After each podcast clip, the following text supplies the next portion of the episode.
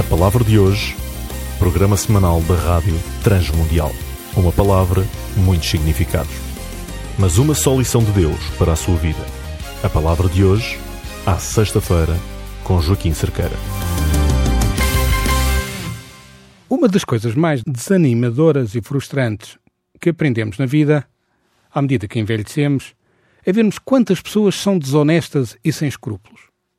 Quando se é jovem, confiamos nos nossos pais, olhamos para eles com admiração e talvez essa seja uma das grandes decepções. Se o seu pai o enganou ou o maltratou, isso torna tudo mais difícil confiar no futuro. Na verdade, enquanto discutimos este tema, há muitos indivíduos que tiveram relacionamentos muito pobres ou muito fracos com os seus pais terrenos. Consequentemente, eles têm dificuldade de, em pensar em Deus como o seu Pai Celestial. A Bíblia enfatiza que o nosso Pai Celestial não é como os nossos pais terrenos. Ele é compassivo, bondoso, perfeito e justo. E se o ouvinte se sente traído por alguém, aqui na Terra, especialmente pelo seu pai terreno, certifique-se que lê a Bíblia e assim possa aprender mais sobre o seu Pai Celestial, aquele que o criou poderá ainda ter um relacionamento totalmente diferente e muito mais maravilhoso, e assim encontrar a cura que necessita. Isso se conseguir compreender que Deus o criou. Hoje estamos a pensar nas pessoas que nos decepcionaram e nos deixaram embaixo. Em 2 Timóteo, no capítulo 3, 2 Timóteo, capítulo 3, encontramos uma discussão sobre charlatães. Pessoas que são falsas. E sim, existem falsificações, mesmo espirituais. Vendedores da banha da cobra. Paulo fala-nos disso em 2 Timóteo 3. Fiquem sabendo que, quando chegarem os últimos tempos, hão de vir momentos difíceis. Os homens serão egoístas, gananciosos, pretensiosos, orgulhosos, blasfemos, desobedientes aos pais, mal agradecidos e descrentes. Serão gente sem amor nem espírito de colaboração, serão caluniadores, desonestos, desumanos, inimigos do bem, traidores, insolentes, duros de entendimento e mais amigos dos prazeres do que de Deus. Têm aparências de piedade, mas renegam sua verdadeira força. Foge também deles. Ao número destes pertencem igualmente os que andam pelas casas e enganam pobres mulheres carregadas de pecado que se deixam levar por um desejo qualquer. Elas frequentam sempre a instituição religiosa sem nunca conseguirem chegar ao conhecimento da verdade. Do mesmo modo que Janes e Jambres se levantaram contra Moisés, também estes se levantam contra a verdade. São homens de entendimento corrompido e fracos na fé, mas não vão chegar muito longe, pois a sua loucura será desmascarada por todos, como foi a daqueles dois. Eu só queria destacar um par de coisas acerca desta leitura. Primeiro, quem são Janes e Jambres. Tradicionalmente, são alguns dos magos do Faraó. E lembra-nos a história quando Moisés confrontou o Faraó com Deus. Estes mágicos tentaram realizar os mesmos milagres que Deus tinha feito ou realizado através de Moisés. Provavelmente esta é a referência tradicional a estes homens. Há aqui também uma outra discussão sobre as mulheres de vontade mais fraca.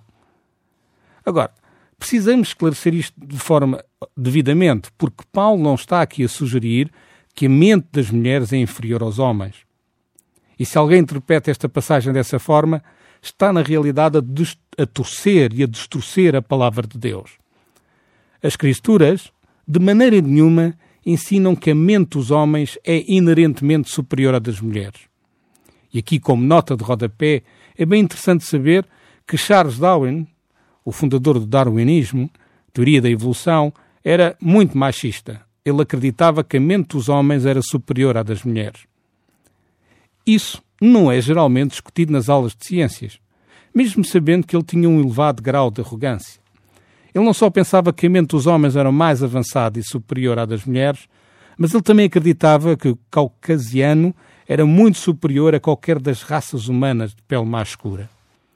Mas à medida que falamos disso, é óbvio que Paulo estava a escrever a este jovem pastor, Timóteo, sobre a forma como os homens se aproveitavam das mulheres. Houve algumas mulheres que estavam confundidas. mulheres que eram ingênuas, e em vez de receberem o reforço da autoestima e instrução neste caso, havia homens que as tomavam como alvo e tiravam partido delas.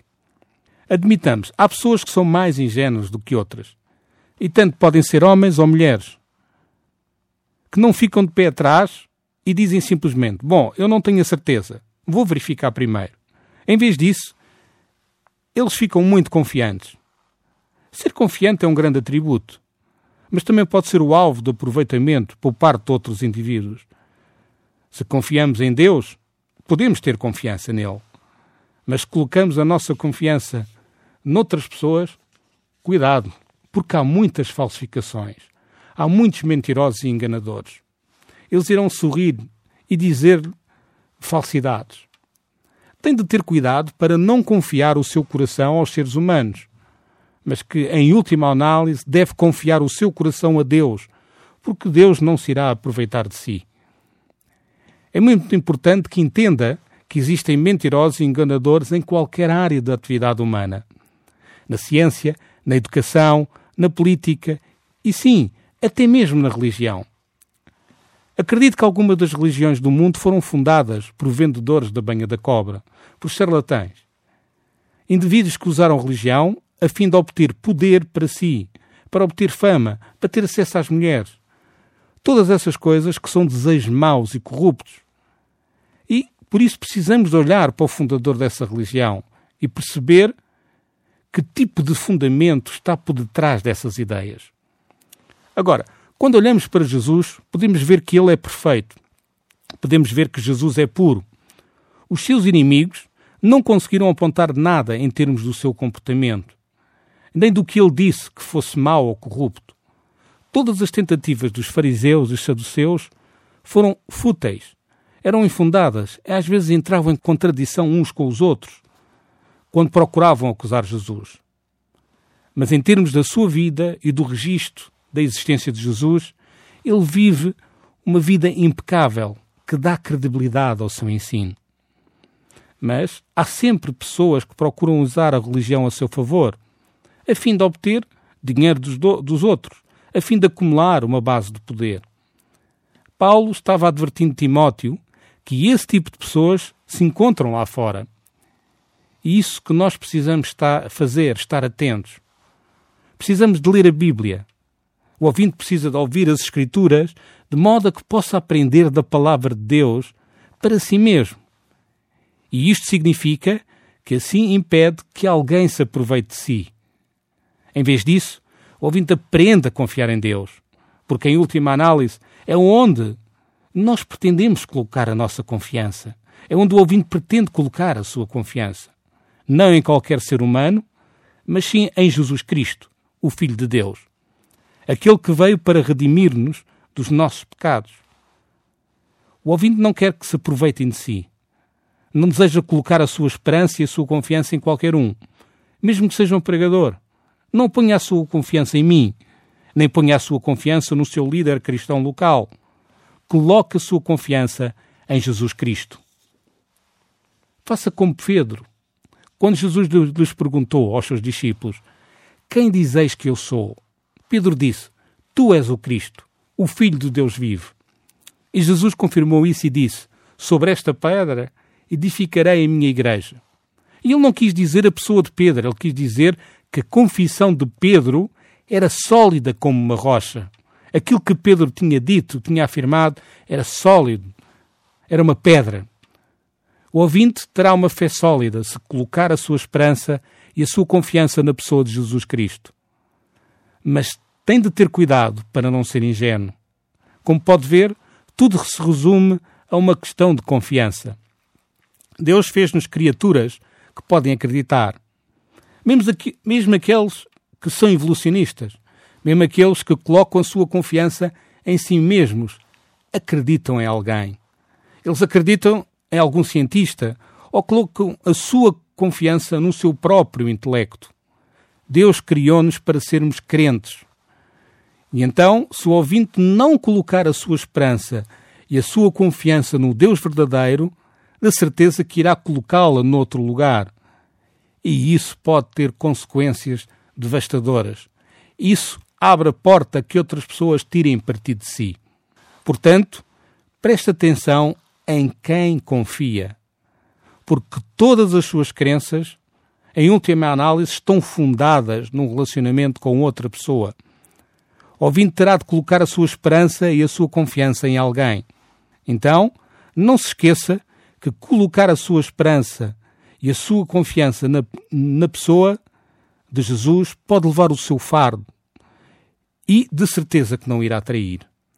É por isso é que é importante ler, ouvir as Escrituras. E tenha cuidado com os seres humanos que podem torcer, que podem distorcer a verdade. Tenha a certeza de que coloca a sua esperança e a sua confiança em Jesus Cristo.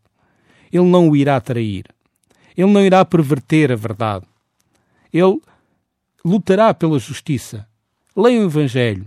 Leia os registros da vida de Jesus, nos livros de Mateus, Marcos, Lucas e João.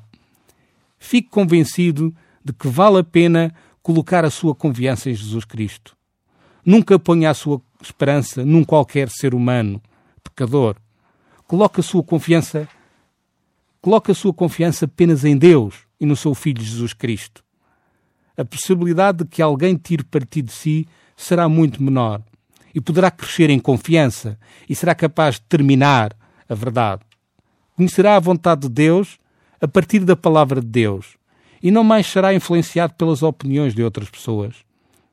O ouvinte poderá crescer forte e solidamente na palavra de Deus e conhecerá a verdade que o libertará. A palavra de hoje, programa semanal da Rádio Transmundial, com Joaquim Cerqueira. Voltaremos ao vosso convívio na próxima semana com o tema Pecado. A Rádio Transmundial de Portugal tem diariamente uma programação feita a pensar em si. Acompanhe todas as novidades e notícias pelo Facebook e Twitter da RTM Portugal.